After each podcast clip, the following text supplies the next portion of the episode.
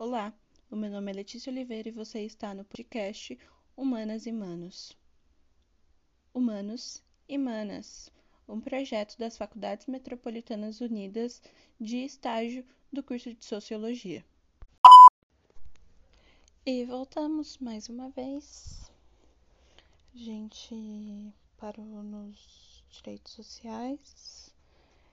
É, eu tava dei uma descida para o título 8, onde tem mais alguns direitos que não aparecem no, nos direitos sociais fundamentais no início da Constituição, mas nos dá a Carta aos Brasileiros para a gente ler, que é aquele documento que a gente já sabe, mas sempre bom lembrar que foi imprescindível para a redemocratização do país, sendo o documento responsável pela convocação da nova Assembleia Constituinte, que resultou na Constituição de 1988, que é a Constituição vigente nos dias de hoje. Da Carta aos Brasileiros, 6. A sociedade civil e o governo. O que dá sentido ao desenvolvimento nacional, o que confere legitimidade às reformas sociais, o que dá autenticidade às renovações do direito são as livres manifestações do povo, em seus órgãos de classe, nos diversos ambientes da vida. Quem deve propulsionar o desenvolvimento é o povo organizado, mas livre porque ele é que tem competência, mais do que ninguém, para defender seus interesses e seus direitos. Sustentamos que uma nação desenvolvida é uma nação que pode manifestar e fazer sentir a sua vontade. É uma, é uma nação com organização popular, com sindicatos autônomos, com centros de debate, com partidos autênticos, com veículos de livre informação. É uma nação em que o povo escolhe seus dirigentes e tem meios de introduzir sua vontade nas deliberações governamentais. É uma nação em que se acham abertos os amplos e francos canais de comunicação entre a sociedade civil e o governo. Nos estados de fato, esses canais são cortados. Os governos se encerram em sistemas fechados, nos quais se instalam os donos do poder. Esses donos do poder não são, em verdade, donos do poder legítimo. São donos da força, o que chamam de poder não é o poder oriundo do povo. A órbita da política não vai além da área palaciana, reduto aureolado de mistério, hermeticamente trancado para a sociedade civil. Nos estados de fato, a sociedade civil é banida da vida política da nação.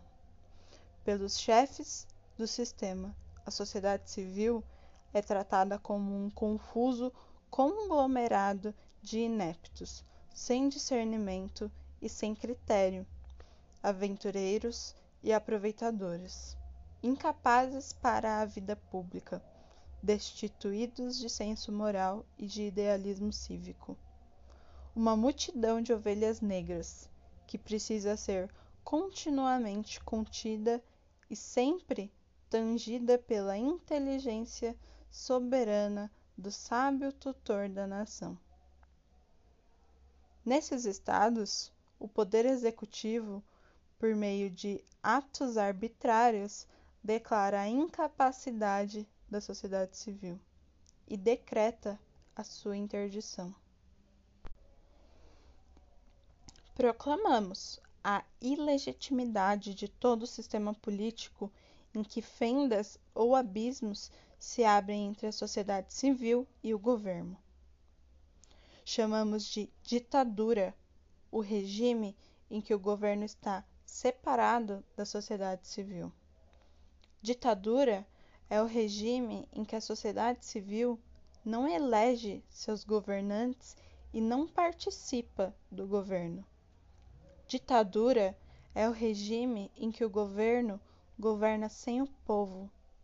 Ditadura é o regime em que o poder não vem do povo. Ditadura é o regime que castiga seus adversários e proíbe a contestação das razões em que ela se procura fundar. Ditadura é o regime que governa para nós, mas sem nós. Como cultores da ciência do direito e do Estado, nós nos recusamos, de uma vez por todas, a aceitar a falsificação dos conceitos. Para nós, a ditadura se chama ditadura e a democracia se chama democracia. Os governantes que dão nome de democracia à ditadura nunca nos enganaram e não nos enganarão. Nós saberemos que eles estão atirando sobre os ombros do povo um manto de irrisão.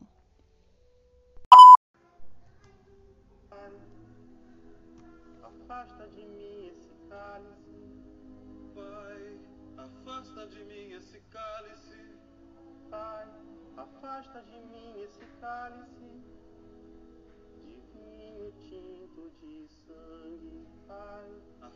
Afasta de mim esse cálice, Pai. Afasta de mim esse cálice, Pai. Afasta de mim esse cálice de vinho tinto de sangue. Como beber dessa bebida amarga, tragar a dor, engolir a labuta. Mesmo calada a boca, resta o peito. Silêncio na cidade não se escuta. De que me vale ser filho da santa?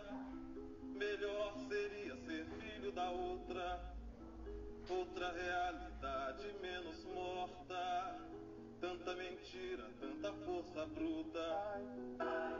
Afasta de mim esse cálice, Afasta de mim esse cálice, afasta de mim esse cálice de vinho tinto de sangue. como é difícil acordar calado. Se na calada da noite eu me dano, quero lançar um grito desumano, que é uma maneira de ser escutado. Esse silêncio todo me atordoa. Atordoado eu permaneço atento na arquibancada pra qualquer momento ver emergir o monstro da lagoa, pai. E depois de todo esse impacto sobre ditadura, eu vou falar de uma coisa muito importante que a Constituição de 1988 prevê no capítulo 4 dos direitos fundamentais dos direitos políticos. Artigo 14 a soberania popular será exercida pelo sufrágio universal e pelo voto direto e secreto, com valor igual para todos, e nos termos da lei, mediante 1. Um, plebiscito 2. Referendo 3. Iniciativa popular.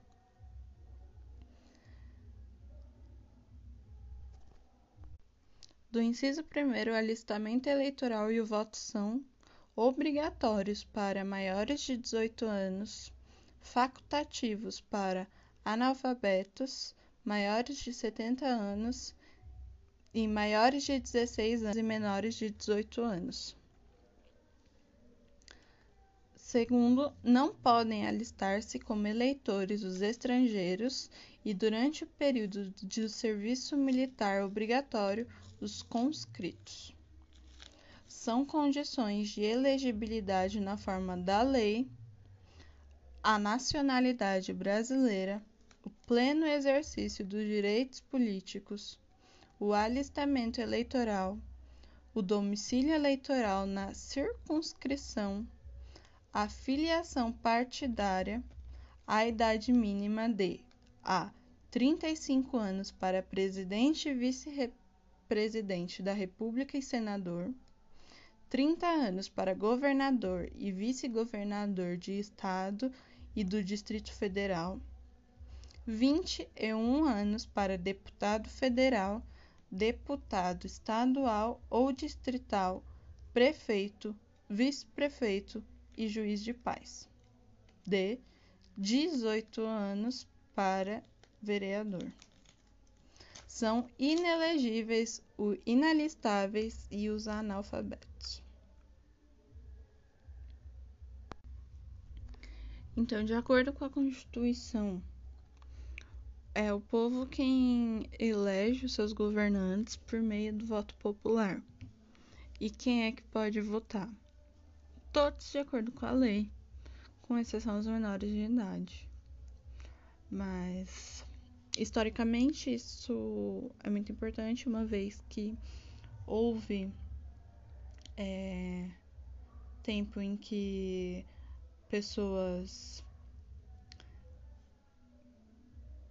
analfabetas não podiam votar, mulheres não podiam votar, negros, indígenas não podiam votar.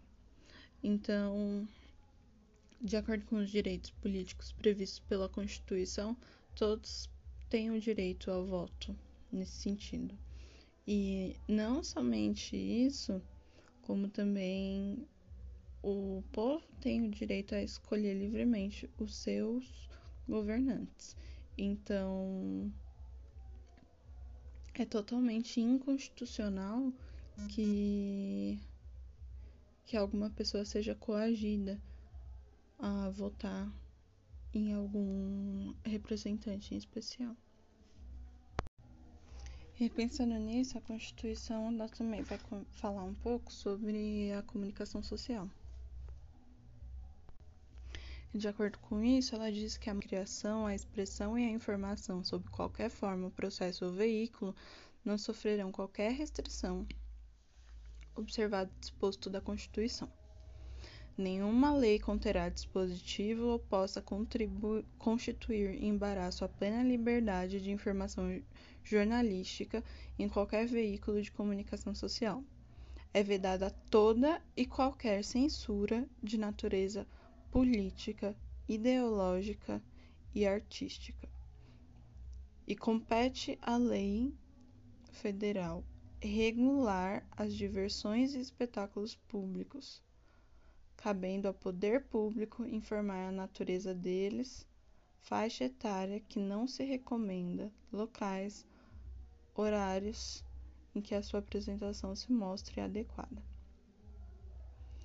Aqui a gente também entra numa coisa que é interessante, que diz o seguinte: é, compete à lei federal estabelecer os meios legais que garantam à pessoa e à família a possibilidade de se defenderem de programas ou programações de rádio e televisão bem como da propaganda de produtos, práticas e serviços que possam ser nocivos à saúde e ao meio ambiente. E é por isso que tem um parágrafo que diz que a propaganda comercial de tabaco, bebida alcoólica, agrotóxico, medicamento, terapias está sujeita a restrições legais sobre os malefícios decorrentes do seu uso. Então, por exemplo, hoje a gente não tem mais comercial de tabaco. Os comerciais de bebida alcoólica não podem mostrar é, a pessoa ali em questão, a atriz ou ator, bebendo. É, não se vê também comerciais sobre agrotóxico, comerciais sobre medicamentos sempre contém as, a advertência do Ministério da Saúde. Então, isso eu acho muito importante. Então, aqui pensando num geral do que a gente leu da Constituição desde o princípio e até aqui, apesar de a gente não ter terminado ainda, eu quero fazer isso no próximo só, que eu vou falar mais sobre educação e cultura. Mas aqui, mais focando para a questão de política, direitos sociais, a gente tem uma constituição bem interessante quanto a isso. São muitos direitos sociais que são é, previstos pela Constituição. E não somente isso, como uma série de, de leis que, dentro da Constituição, no caso, né, leis federais, que defendem o cidadão brasileiro. E eu acho que é aí que entra na problematização da gente pensar até que ponto os nossos direitos estão sendo defendidos pelos nossos representantes. Então, no, no caso desses direitos fundamentais que a Constituição prevê para todo cidadão brasileiro, eu pelo menos posso citar um monte de direito meu que eu sei que não é não não é respeitado e que de acordo com a Constituição eles não são devidamente exercidos e defendidos pelos governantes elegidos pelo povo. Mas para a gente pensar um pouco a possibilidade da efetivação dos direitos através da Constituição e o que, que falta para, de fato, esses direitos que a Constituição prevê sejam efetivados para todos. É... Sobretudo, a gente tem que pensar que o, a, a lei magna do país é a Constituição. Então, o único limite entre a lei e o magistrado deveria ser a Constituição. Mas não mais que isso, o Estado de ser a ferra ferramenta de a maior ferramenta, no caso, de políticas públicas para a efetivação dos direitos sociais e civis previstos pela Constituição e para a efetivação dos direitos humanos, o Estado ele acaba se tornando um, um grande instrumento de violação para de violação desses direitos de acordo com com o momento em que nós vivemos. É muito difícil apontar um por um de quais são os obstáculos que estão entre o Estado, entre o povo e entre a efetivação dos direitos previstos pela Constituição. Ou melhor dizendo, a efetivação da Constituição num todo dentro da República Federativa do Brasil a gente vive num contexto em que é muito comum se encontrar pessoas em todos os lugares vivendo uh, às margens da sociedade, sem os direitos mínimos de dignidade humana que os direitos humanos e a Constituição Federal prevê. Então, é, existe uma falha muito grande do Estado hum, e do poder público no cumprimento do texto da Constituição.